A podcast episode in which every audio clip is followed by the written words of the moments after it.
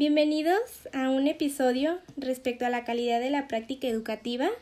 Soy Emelin Yerid Herrera y me acompaña Diego Armando González Contreras, quienes somos maestrantes de la Universidad Pedagógica Nacional 145 en Zapopan, Jalisco, específicamente en la maestría en educación básica. Les damos las gracias por acompañarnos en este espacio de discurso en el que incluso nosotros mismos nos vamos a permitir dudar de nuestras propias ideas. Para iniciar, podemos plantear una pregunta. ¿Existen referentes comunes que nos permitan reflexionar de manera compartida sobre nuestra práctica educativa para identificar y mejorar lo que hacemos en las aulas? Bueno, pues definitivamente, y de acuerdo al contenido que nos genera Malpica en su libro, los referentes comunes se remiten en ocho ideas claves, las cuales tratan de orientación hacia los resultados, la primera. La segunda, orientación hacia el usuario. La tercera, liderazgo y coherencia con los objetivos. La cuarta es gestión por procesos y hechos. La quinta, desarrollo e implicación de las personas. Seis, aprendizaje, innovación y mejora continuos. Siete, desarrollo de alianzas. Y la número ocho es responsabilidad social por lo que nosotros nos enfocaremos en la idea clave 1, la cual solo es posible, la, la cual nos dice que solo es posible la calidad en las aulas a partir de dos referentes comunes. Uno de los cuales es propio de cada comunidad educativa y el otro de la comunidad científica. Asimismo, estos referentes eh, permiten a cada institución poder elaborar sus propios indicadores de calidad. Entonces, si depende de cada institución elaborarlos, ¿por qué la, la calidad educativa no puede ser universal? ¿O lo es? ¿Sí o, eh, lo es o no lo es? En este sentido, nosotros podríamos decir que de acuerdo a las investigaciones que, que ha hecho Malpica, es que en cada centro o sistema educativo se han encontrado referentes que son arbitrarios. ¿Qué quiere decir eso? Que lo que es para una escuela funcional no significa que lo sea para la otra escuela. Por ejemplo, incluso nosotros pudiéramos preguntarnos, ¿el método Montessori sirve para educación inicial, preescolar, primaria, secundaria o solamente para algunos? Esos son los aspectos arbitrarios y por esa razón nosotros no podemos decir que, que la calidad educativa es, es universal porque en este caso vendría dependiendo de lo que cada escuela, cada centro educativo, cada maestro busque lograr como un perfil de egreso en sus alumnos. Así es. Cada uno de ellos pues va a depender de diferentes factores que podrían ser, por ejemplo, aquello que debe aprender, cómo debe aprenderse, cómo debe evaluarse, debe ser sobre las competencias que debe dominar quienes enseñan y la organización de la institución que ofrece dicha enseñanza.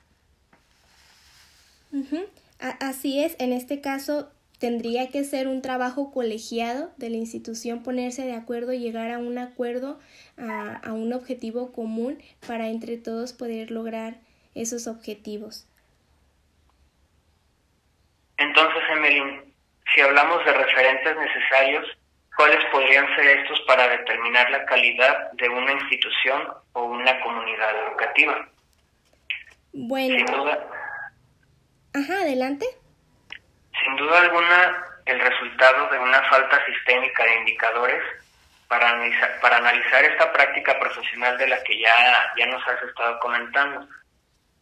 Pero si deseamos obtener unos resultados educativos superiores, debemos medir y controlar los procesos de enseñanza y de aprendizaje de manera mucho más específica, acertada, profunda y sistemática. Sí, y específicamente al hacerlo de manera sistemática, eh, un indicador o, o, una manera en que podríamos empezar a hacerlo sería en que todo el colegiado, todos los integrantes de la comunidad educativa se pongan de acuerdo en que cuáles van a ser las finalidades del aprendizaje de dicha institución y, y esas finalidades del aprendizaje se van a definir también de acuerdo a las necesidades de sus alumnos. Ya una vez que, que se, hubo ese acuerdo, hubo ese consenso entre todos, ya ahora sí podríamos pasar a un trabajo en equipo, con la intención de poder enseñar en conjunto lo que es necesario para poder cumplir con el propósito de dicha institución, de lo que se determinó al, principio. Entonces, en este caso tendríamos que hablar de una visión que viene siendo institucional. Y para que esa visión sea institucional, es una construcción que debe ser compartida y también reforzarse periódicamente. No solamente hablarse al inicio como en un consejo técnico, no solamente hablarse en un, al principio como en un diagnóstico, sino que en cada momento se tiene que reforzar periódicamente para que tenga validez, tenga propósito, tenga esa significatividad. Entonces, esta visión viene estando em, construida no solamente en lo individual, en lo colectivo y reforzarse periódicamente. Estos vendrían siendo eh, dos aspectos fundamentales, dos referentes para poder comenzar con, con, esto, con este sentido de, de la calidad de para poder controlar lo que sucede en las aulas. Sí, es como nos dice Malpica, ¿no? Si existen unas finalidades del aprendizaje realmente compartidas, podremos entonces poder hablar de la calidad de la práctica educativa. Sí, así es definitivamente. Y también, por ejemplo, eh, bueno, si nos fuéramos a un ejemplo así remoto de entre una escuela rural y una escuela eh, urbana, va a ser diferente la finalidad, estamos de acuerdo, ¿no? Porque viene estando también el contexto implícito. Si estuviéramos en una escuela rural, nosotros tendríamos que preguntarnos qué ciudadanos queremos de acuerdo a ese contexto, qué es lo que ellos buscan y qué necesidades tienen de acuerdo a su contexto, como si estuviéramos hablando de un aprendizaje situado. Exactamente. Muy bien. Ya eh, después de nosotros haber determinado cuáles vendrían siendo estos aspectos necesarios para empezar, empezar con este sentido de, de darle esta significatividad a nuestra institución, ya podemos pasar a mencionar entonces cómo es que aprendemos las personas, cómo es que aprenden los alumnos, quién nos dice cómo lo hacemos, de dónde hay fuentes, eh, en qué podemos basarnos, ¿Ya hay suficientemente en este siglo XXI información o nos quedamos escasos? Sí, no, y definitivamente todos aprendemos diferentes, todos aprendemos de diferente manera, entonces las personas van a, van a tener que realizar diferentes esfuerzos para llegar a, ese objetivo, ¿no? Sí, y, y definitivamente como depende de cada persona, ya este, también por lo mismo se han hecho diferentes investigaciones a lo largo de, del siglo XX, del siglo XXI, incluso antes, eh, sobre cómo aprenden esas personas y que esta información nos las han dado investigadores como Vygotsky, eh, Piaget, Bandura, Tyler, Dewey, Di Crowley, Em, bastantes eh, investigadores se han dedicado a esta rama para decirnos hoy a los maestros, para tener hoy información en el siglo XXI sobre cómo aprenden las personas, porque son teorías que se han contrastado, que se han vuelto a investigar, que se han vuelto a, a confirmar o en su caso refutar. Y ya en el siglo XXI contamos con suficiente información sobre cómo aprendemos. No es, la no es toda, porque claro, avanzan los siglos y, los, los, ciudadanos somos diferentes, el mundo cambia, entonces es constantemente eh, un trabajo el que tienen que hacer los investigadores, pero sí contamos hasta el momento con buena información para decir cómo aprendemos. Incluso este lo podríamos decir tú y yo eh, en los aspectos de que tiene Piaget, Vygotsky, como ejemplos eh, hay bastantes. Así es, y precisamente para eso Zavala nos, nos plantea dos preguntas que son muy interesantes y creo que tú tienes esos ejemplos con los cuales podemos darnos una idea de cómo responder a esas preguntas, porque él nos menciona que si esos conocimientos nosotros como docentes los tenemos a, nuestros, a nuestro alcance, y no solo nosotros, sino que los mismos alumnos eh, disponen de dichos conocimientos. Entonces yo creo que estos ejemplos que tú tienes nos pueden ayudar a, a resolver un poco sobre o a darnos una guía sobre lo que nos plantea él. Sí, e, e, exactamente. Por ejemplo, todos estos investigadores que ya nos han dado suficiente información ya nos dicen, a ver, si tú tienes que atender lo que ya saben los alumnos para generar conexiones con un nuevo contenido que hay que aprender, ¿qué es lo que tienes que hacer tu maestro? A trabajar con conocimientos previos. Ya, ya aquí nos dieron este un, un panorama. Ahora, a ver, maestro, si tú ahora eh, necesitas eh, favorecer un proceso de aprendizaje con pequeños pasos, ayudando a tu alumno de manera apropiada por momentos y, que no debas de dejar lagunas. Eh, ¿En qué tienes que trabajar? ¿De qué trata esto? Ah, bueno, de la zona de desarrollo próximo. Eh, ¿Quién lo hizo? Vygotsky. A ver, maestro, si tú tienes que hacer que, que el alumno le encuentre sentido a lo que está aprendiendo y que le sepa para qué es de utilidad lo, lo que está aprendiendo, este, ¿qué, ¿qué, es lo que tienes que hacer, de qué trata lo que tú estás haciendo. Ah, pues tienes que hablar sobre o trabajar con, con esta significatividad. Entonces, este, ellos, estos autores nos han dado a nosotros, estos eh, científicos, las pautas necesarias para decir, hoy en el siglo XXI, ¿sabes cómo aprende un alumno? ¿Tienes las herramientas necesarias, maestro? Entonces, ya anteriormente trabajases con definir en colectivo cuáles van a ser los propósitos de cada institución, ya estás trabajando en equipo con ellos, ahora también ya sabes como tercer punto eh, cómo aprenden tus alumnos de acuerdo a sus necesidades, entonces maestro ya te va dando como las pautas necesarias para, para poder hablar de calidad en tu aula. Así es, y precisamente para esto debemos hacer una separación que es muy complicada, pero que es muy necesaria. Una separación entre lo ideológico y lo científico.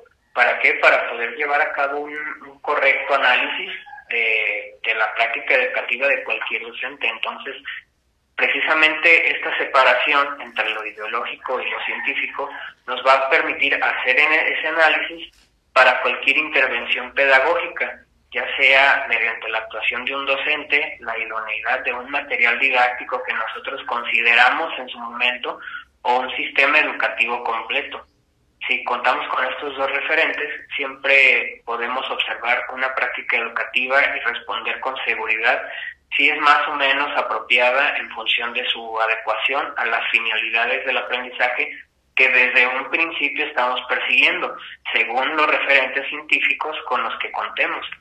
Sí. Pero entonces, si hablamos una definición necesaria de la calidad educativa y sus características del aula, podemos decir que la calidad es el resultado de la interacción entre dos dimensiones, como nos, nos menciona Walter Sheward, la cual nos habla de dimensión subjetiva que es la del cliente, y la dimensión objetiva, que es lo que garantiza un producto o servicio. Esto viéndolo como un sistema de empresa en donde hay un cliente y hay, hay un producto o servicio que se, que se ofrece. Sin embargo, no estamos muy alejados de la realidad en este sentido que nos, que nos menciona Shiwa con lo que estamos viendo en el ámbito educativo. Sí, exactamente. Por ejemplo, e, este, este autor que, que, nos mencionas, él nos viene hablando de un concepto de calidad que viene siendo general en cualquier aspecto, pero como tú dices, no está alejado de, eh, de la realidad educativa, porque si ya este concepto que tú nos comentaste de lo que es la calidad, lo vemos desde un punto de vista eh, educativo, entonces, ¿quién nos quiere decir lo que es calidad? Bueno, para poder decir lo que es calidad desde un punto de vista educativo y tomando como referente este concepto de, de Walter Sheward, em, nosotros vamos a, dividir nuestra, nuestra definición, que la voy a volver este, a mencionar. La calidad es el resultado de la interacción entre dos dimensiones, dimensión subjetiva que es un cliente y dimensión objetiva que es lo que garantiza el producto. Bueno, si lo volvemos este a mencionar y ya dividimos este concepto, ¿qué es lo que busca la dimensión subjetiva viéndoles desde un punto educativo? Bueno, lo que busca esta dimensión es lo que, ¿qué es lo que el usuario pide de una institución educativa? En este caso viene siendo aprender. ¿Qué es lo que quiere un alumno? ¿Qué es lo que espera este, una persona al ingresar en una escuela aprender? Lograr e-, ese aprendizaje, este, ser una persona que pueda contribuir a una sociedad, que pueda permanecer, tenga sentido en esta sociedad. Ahora, si lo vemos desde el punto de vista de la dimensión objetiva, ¿qué es lo que nos, lo que nos, nos, este, nos pide? Aquí en la dimensión objetiva nos vendría hablando sobre la, la, organización que tiene que tener la escuela, sus instalaciones, su clima de trabajo, eh, lo que nos llevaría a garantizar esa educación, que vendrían siendo entonces los resultados del aprendizaje. Entonces no se nos puede olvidar que dentro del concepto de la calidad educativa aparecen dos vertientes. La primera, lo que el alumno espera de la escuela, que viene siendo aprender, y en segundo, los resultados del aprendizaje, que viene siendo este, la demostración, el objetivo, los logros de que sí se puede eh, el alumno llevar esos aprendizajes al estar eh, en, esa, en esa escuela. Así es, entonces, atendiendo esta definición de calidad educativa, Malpica nos da como, como definición precisamente que es el resultado de la interacción entre estas dos dimensiones, siendo la dimensión subjetiva que ya mencionaba, los fines del aprendizaje, y la dimensión objetiva, que son esos procesos de enseñanza y esos resultados del aprendizaje, que a final de cuentas es lo que nos va a marcar el rumbo de por dónde vamos a seguir, teniendo en cuenta todo lo que ya hemos mencionado, que se tiene que hacer en colectivo, no, no verlo como algo individual. Entonces, afirmando que es una definición aceptable de calidad educativa, se relaciona con esta idea de mejora continua, o sea, mejorar continuamente lo que estamos haciendo en las aulas. Por lo tanto, podemos definir la calidad educativa o como calidad pedagógica, como esa mejora continua, pero basándonos en la coherencia entre aquello que se pretende de quien aprende cuando acabe su formación lo que de verdad ocurre en las aulas para garantizar esto y aquellos resultados que vamos a obtener de dichos aprendizajes.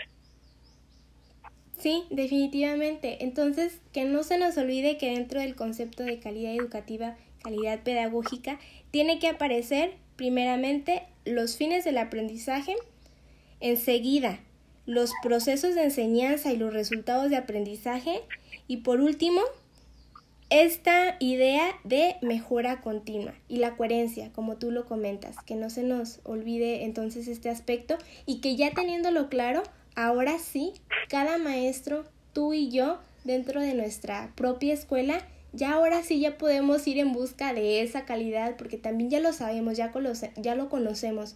¿Cómo podemos estar trabajando eh, o intentando buscar calidad educativa, calidad pedagógica, cuando ni siquiera sabemos en qué consiste? Cuando ni siquiera tenemos claro el punto de partida. Entonces, que no se nos olviden estos tres puntos, estos tres aspectos que tienen que tener coherencia para poder nosotros lograr, lograr desde nuestra aula esa calidad educativa y garantizárselo a nuestros alumnos, porque ellos vienen siendo los beneficiados. Y sí, ya este, pues definitivamente Em, que es nuestro objeto de estudio de la calidad educativa, no se nos olvide, porque vendría siendo este, y seguir trabajando en la mejora de nuestra práctica docente. Excelente. Y ya este, como, como siguiente tema, eh, ¿cuáles vendrían siendo esas características de la calidad pedagógica o de la calidad de, la práctica educativa. Ya hemos venido hablando sobre aspectos que tenemos que, que tomar en cuenta y otro aspecto o otra característica que debemos anotar que no se nos tiene que olvidar es que la clave de la calidad educativa son los docentes. También, este, anotarlo que no se nos olvide, quién va a hacer el trabajo, quién este, va a hacer el que va a gestionar todo esto el docente quién es el que está haciendo la práctica y quién es el que favorece estos procesos de aprendizaje, de, de enseñanza-aprendizaje a sus alumnos, él viene siendo la clave para llevar a cabo esta calidad y que claro, su capacidad podrá estimular el aprendizaje de sus alumnos. Y aquí, también como otro punto importante, hay que evitar la resistencia al cambio. ¿Cómo vamos a lograr también esta calidad educativa si la clave es el docente? Pues con, su propia este, perfil, pero también evitando la resistencia al cambio, porque em, pasa el tiempo y los alumnos son diferentes, las necesidades son distintas y debemos garantizar y responder a las necesidades de todos y estas son cambiantes, entonces evitar también sin que nos olvide la resistencia al cambio.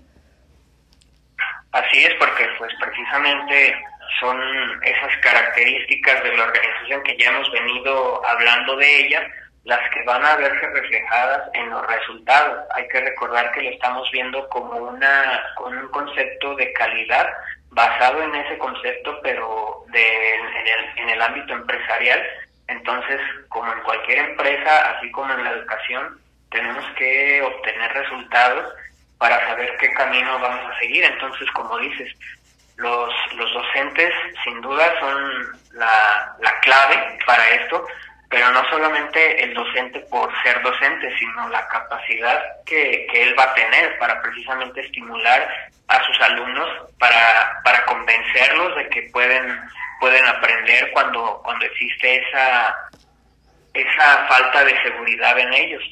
Entonces, precisamente para, para esto, Cosío en su libro de Pedagogía y Calidad de la Educación nos decía que la pedagogía debe poseer al menos un marco de referencia teórico propio desde el cual recontextualice, reconstruya y reinterprete los sentidos segregados desde enfoques de otras disciplinas acerca de las condiciones, acciones, motivos y fines de los actores que participan directa o indirectamente en el proceso educativo. Entonces, no solamente se trata del docente y no solamente se trata del alumno y no solamente se trata de su familia o de su entorno, sino que se trata de todo esto unido en un solo fin.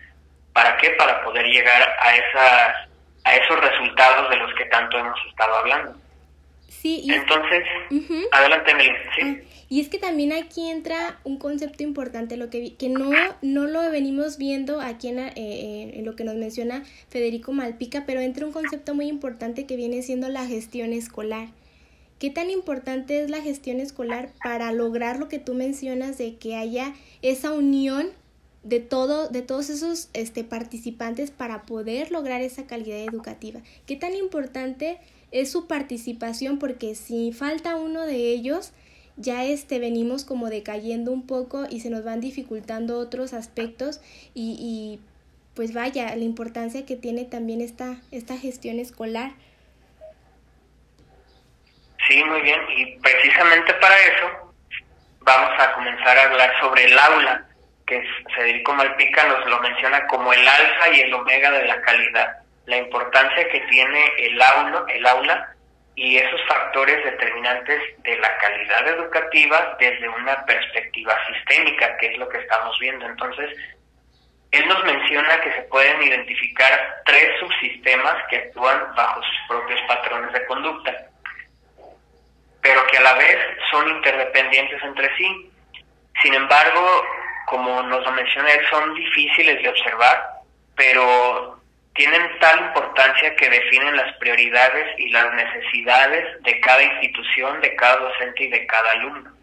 ¿Qué nos podrías decir, Emelín, sobre esto? Bueno, en este caso, yo creo que, que esos tres aspectos que viene diciendo aquí este, el aula, el alfa y el omega de la calidad, viene siendo como esa construcción de sistema educativo que es efectivo, como tres aspectos para que un sistema educativo sea efectivo ¿qué vendría siendo? Pues que reconozcamos eh, las redes de influencia, buscar incrementar y fortalecer siempre con responsabilidad lo que nosotros estemos trabajando y, permitiéndonos hacer en nuestra institución. Entonces que haya como esa coherencia, esta influencia, buscar incrementar en todo momento eh, este, los propósitos, como decía anteriormente, a establecer periódicamente los fines de la institución, ese perfil de egreso que queremos del alumno, entonces es como un trabajo constante. Sí, precisamente nos dice que la calidad y la excelencia educativa es sostenible solamente si los cambios y mejoras alcanzan a estos tres niveles. Cualquier modelo de gestión, cualquiera que nosotros nos imaginemos y que busque generar una mejora continua, como cualquier empresa, debe de proporcionar indicadores claros que se puedan medir, que se puedan gestionar y que por supuesto se puedan mejorar, porque aunque nos estén dando unos resultados eh, que sean positivos, no quiere decir que ya no se puede mejorar, porque como nos mencionabas anteriormente, cada alumno es diferente, cada generación es diferente, entonces tenemos que ir buscando cómo mejorar y cómo renovar todos esos objetivos y el camino que queremos seguir para llegar a ellos. Entonces, en el subsistema de aula o clase, que es el segundo, podemos notar que las interrelaciones de estos elementos no son tan complejas, pero no así el proceso de aprendizaje del alumno. El subsistema de aula no responde a sí mismo, sino que el subsistema escolar deposita en la clase todas las expectativas que desea ver cumplidas para la formación de los alumnos. Entonces, el subsistema de comunidad es el único elemento que se presenta en los otros tres subsistemas jugando un papel muy importante, que era lo que ya nos decías, Emelina. Entonces, el, el hecho de, de tener ese entorno va a ser determinante para el alumno en cómo aprender y cómo, cómo se va a desarrollar él y cómo va a pretender conseguir su aprendizaje junto con el docente. Sí, y de hecho también, bueno, yo a lo largo de lo que hemos venido platicando, Federico Malpica no nos dice como tal cual en, su texto gestión escolar, pero lo vemos que está implícitamente entre las palabras, entre lo que él nos menciona, entre lo que él nos quiere dar a entender, él nos dice, indicadores claros cuáles son para medir, gestionar y mejorar lo que sucede en el aula.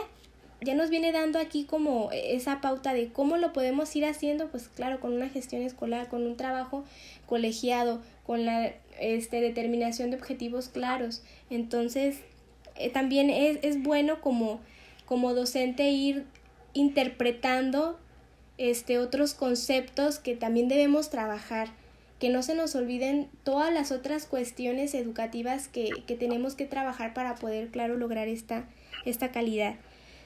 Y bueno, ya este, finalmente podríamos hablar, ya después de haber analizado un poco sobre esta lectura que nos ofrece Federico Malpica, cuáles vendrían siendo entonces las claves de la calidad educativa desde un enfoque sistémico. Bueno, podríamos ahondar en cuatro la primera es que los modelos de calidad tienen que incluir dos referentes. El primero, las finalidades del aprendizaje, el perfil de egreso podríamos mencionarlo, y los principios psicopedagógicos de cómo aprendemos. No olvidarnos de estas cuestiones científicas, lo que ya nos ha proporcionado este, todos estos autores del siglo XX, siglo XXI, Vygotsky, Piaget, de lo que ya nos han ofrecido el día de hoy. Y que claro, este, nos corresponde ahorita en este momento que todavía haya más investigadores para que nos ofrezcan más riqueza de cómo aprenden las personas. Dos, otra clave, entender la calidad educativa como un proceso permanente de revisión y mejora de las prácticas educativas. Esto es la mejora continua, que no se nos olvide este, esta revisión periódica y el trabajo constante para hacerlo de manera permanente. Tres, la calidad es igual a la organización, un camino que nos va a permitir funcionar cada vez mejor, que vendríamos aquí también este, colocando el concepto de gestión escolar. Y por último, y no menos importante, la educación como tarea colectiva, no aislada, no ser docentes individuales, no ser docentes que solamente quieran tener como, como se pudiera decir, cada maestrillo con su librillo, no, al contrario, estar este, juntos para poder lograr un mejor propósito de, de la calidad educativa en cada institución, porque es posible, teniendo un buen trabajo, una buena comunicación, eh, lo es. Y oye Diego, también aquí vendría siendo algo importante, entonces preguntarnos, ¿cuál es la calidad educativa en la educación a distancia? ¿Cuál vendría siendo la calidad ahora en tiempos de pandemia? También eso estaría interesante analizarlo. ¿O tú qué crees? Sería, sería bastante interesante y de bastante funcionalidad, a pesar de que ya llevamos algo de tiempo en esta modalidad, pero sin duda alguna no hemos terminado de aprender y no vamos a terminar de aprender, entonces sería bastante interesante poder eh, abundar en ese, en ese tema y poder platicar sobre cómo poder mejorar nosotros, cómo hacer que los alumnos mejoren a distancia sin tener esa, esa interrelación, esa socialización sobre todo. Entonces es bastante interesante. Y es que también lo sería porque hasta el momento no, haya, no hay un autor como tal que ya haya hecho teoría sobre una educación a distancia, porque esto es algo nuevo. Esto es algo que, que no esperábamos y nosotros en este momento estamos ajustando las teorías. Estamos ajustando lo que nos dice Vygotsky sobre el trabajo colaborativo. Estamos ajustando lo del trabajo social. Lo estamos intentando ajustar. Pero hasta el momento todavía no hay un teórico que nos diga, en casos de, de pandemia, en casos extremos, cómo puede el docente lograr ese aprendizaje a distancia. Excelente, Emily. Pues damos por concluido este primer exitoso podcast, primer exitoso episodio. Por mi parte fue muy gratificante y muy interesante poder llevar esta plática contigo. No sé algo que nos quieras decir. Pues espero otra vez volver a coincidir este, en otra charla, en otro diálogo y otra vez dudar de, de, lo que incluso ahorita acabamos tú y yo de, de, platicar, incluso como que hacernos preguntas retóricas o imaginarnos otros posibles escenarios, porque todo esto es, es muy rico, es muy rico dialogarlo porque así aprendemos, ¿no? no estamos haciendo un trabajo individualizado, estamos trabajando en colectivo, aunque estemos en diferentes instituciones, pero lo estamos haciendo en trabajo colectivo. Así es, no estamos siendo una isla. No. Muy bien. Muchas pues gracias. Muchas gracias. No, al contrario. Damos entonces por concluido nuestro podcast, eh, llevándonos un gran aprendizaje. Muy bien, excelente. Que tengas buen día. Igualmente, les damos igualmente las gracias a, a los que nos están escuchando, a nuestros interlocutores por por darnos la oportunidad de escuchar estas palabras y que se lleven también este, este aprendizaje y lo apliquen en sus aulas y también se profundicen en más preguntas como nosotros nos dimos este, a la tarea de, reflexionar, tuvimos un, un momento de, de insight y esperemos que también a ustedes les sirva eh, este pequeño espacio y estos minutos. Muchas gracias. Nos vemos.